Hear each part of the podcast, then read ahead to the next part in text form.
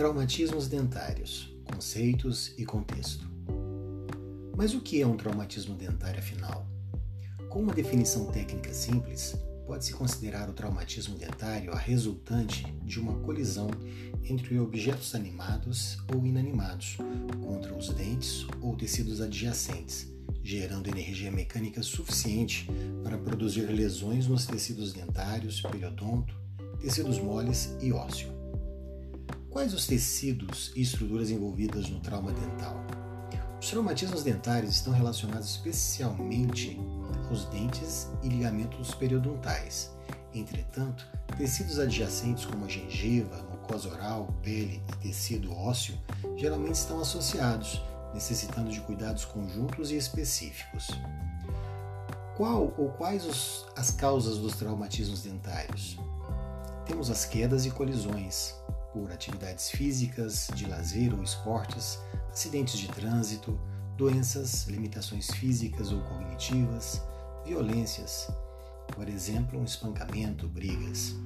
Também pelo uso inapropriado dos dentes, como abrir garrafas com os dentes, ou ainda por procedimentos iatrogênicos, no caso da intubação para anestesia geral.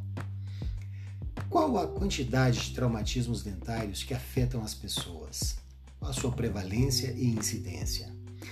Uma grande justificativa para nos preocuparmos com os traumatismos dentários está relacionado à sua elevada ocorrência na população. O trauma dental é a quinta doença geral e a segunda doença bucal mais frequente no mundo. A prevalência mundial dos traumatismos dentários apresenta-se em torno de 15,2% e sua incidência em torno de 2,82%. Isso se traduz pelo entendimento em que um grupo de 100 pessoas 15 já sofreram traumas dentais e aproximadamente 3 novos traumatismos dentários ocorrerão no ano. Quando fazer o atendimento dos traumatismos dentários? Os traumatismos podem acontecer em diversos momentos e cenários da vida, tais como escorregar no banheiro, cair da cama, pular no sofá, brincando no playground, no pátio da escola, na piscina do clube, sair do, cair do cavalo, queda de bicicleta, acidentes automobilísticos, violências e tantas outras possibilidades. Em determinadas atividades, brincadeiras ou esportes, o risco de acidentes aumenta consideravelmente, e estes podem acontecer a quaisquer momento, horários ou dias da semana. Nem sempre o paciente que sofre traumatismo dentário procurará pelo atendimento odontológico imediatamente, seja pela impossibilidade de acesso ou pela ignorância ou descaso frente ao acidente. Sendo assim, uma grande parcela dos traumatismos dentários não recebe atendimento e outra parte considerável recebe atendimento tardiamente, com consequências negativas ao prognóstico. Entretanto, pode-se considerar, de forma geral, a necessidade de um atendimento odontológico de urgência para os casos dos traumatismos dentários, pois, no mínimo, necessita-se diagnosticar adequadamente para esclarecer a urgência ou não da intervenção, além das orientações adequadas de primeiros socorros. Por que realizar o atendimento de urgência? Maior clareza no diagnóstico. Indicar tipo de traumatismo dentário é uma condição fundamental para oferecer o tratamento adequado. Basicamente, o atendimento de urgência pretende manter o dente no seu local de origem e preservar sua vitalidade pulpar e periodontal após os traumas dentários, criando as condições adequadas para a cicatrização. Os traumatismos dentários apresentam sinais e sintomas iniciais relacionados aos traumas das estruturas de sustentação, o periodonto, tecidos ósseos, tecidos moles, ou os tecidos dentários, esmalte, dentina e pulpa, que se modificam com o passar do tempo a dor ao estímulo térmico na dentina exposta, ou mesmo o sangramento no suco gengival, dor à percussão, mobilidade, podem ser alterações clínicas que desaparecem com o tempo, limitando o diagnóstico em atendimentos odontológicos tardios e, naturalmente, um tratamento adequado. Otimização da cicatrização. A cicatrização é o maior objetivo do tecido vivo injuriado.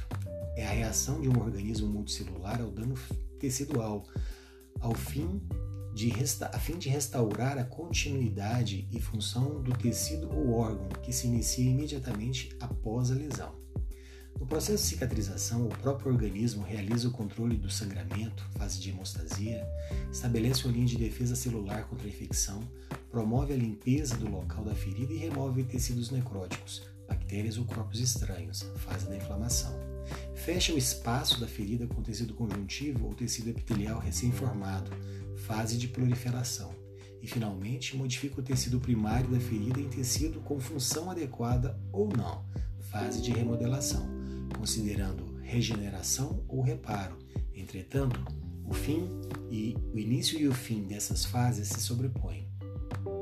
Cicatrização do periodonto, tecido pulpar e tecido ósseo.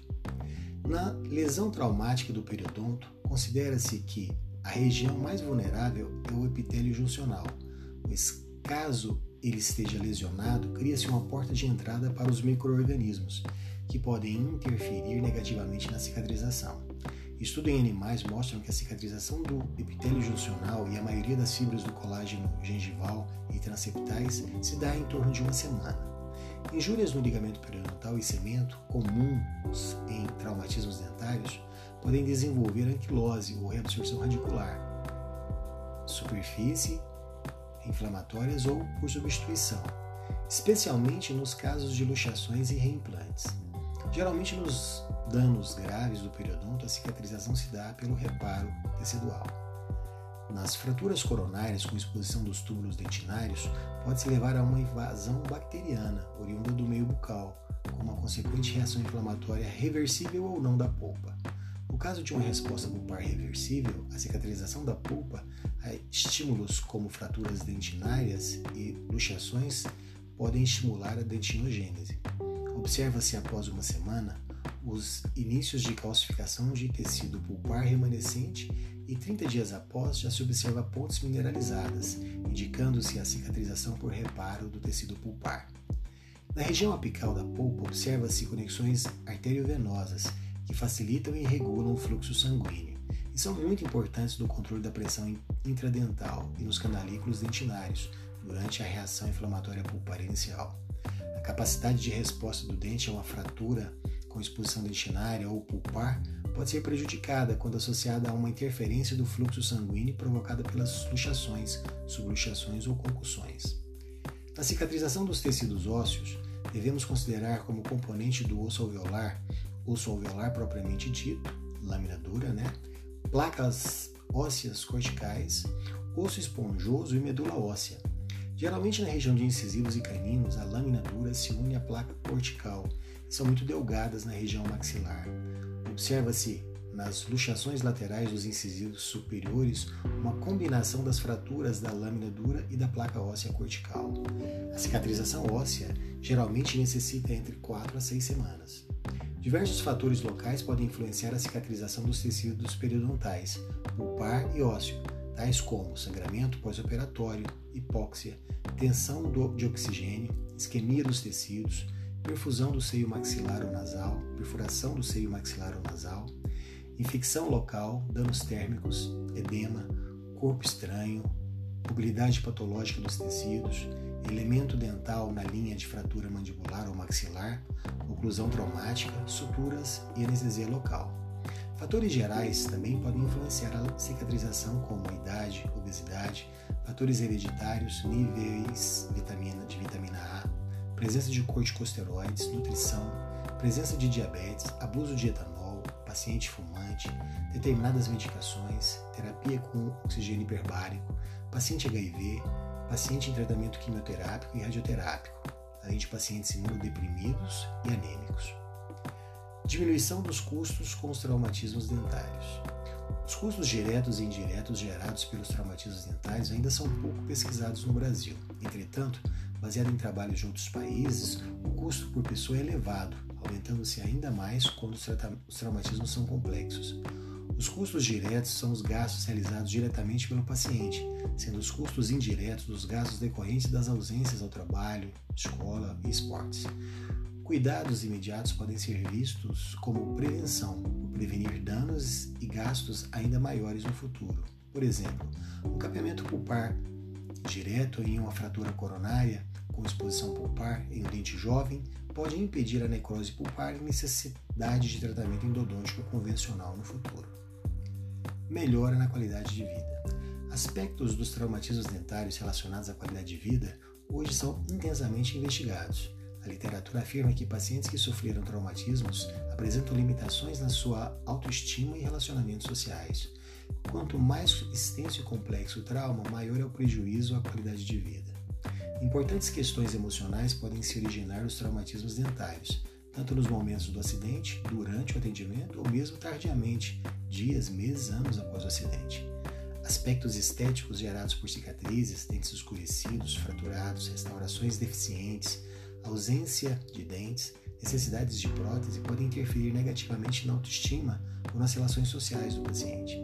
Limitações nas funções de mastigação e fonética também podem ser encontradas.